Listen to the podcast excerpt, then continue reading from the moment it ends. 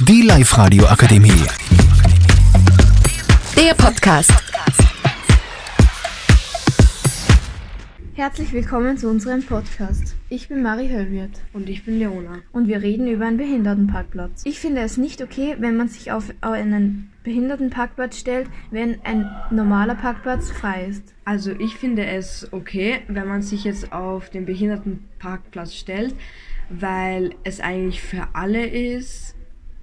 Nein, eben nicht, denn es kann strafbar werden und man müsste dann unnötig zahlen.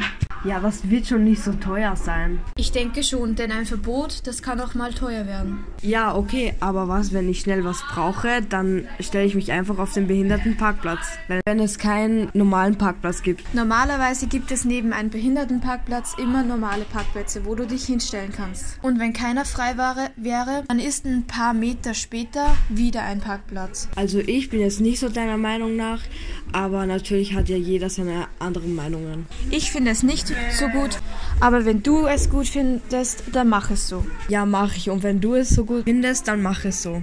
Danke, fürs Zuhören. Tschüss.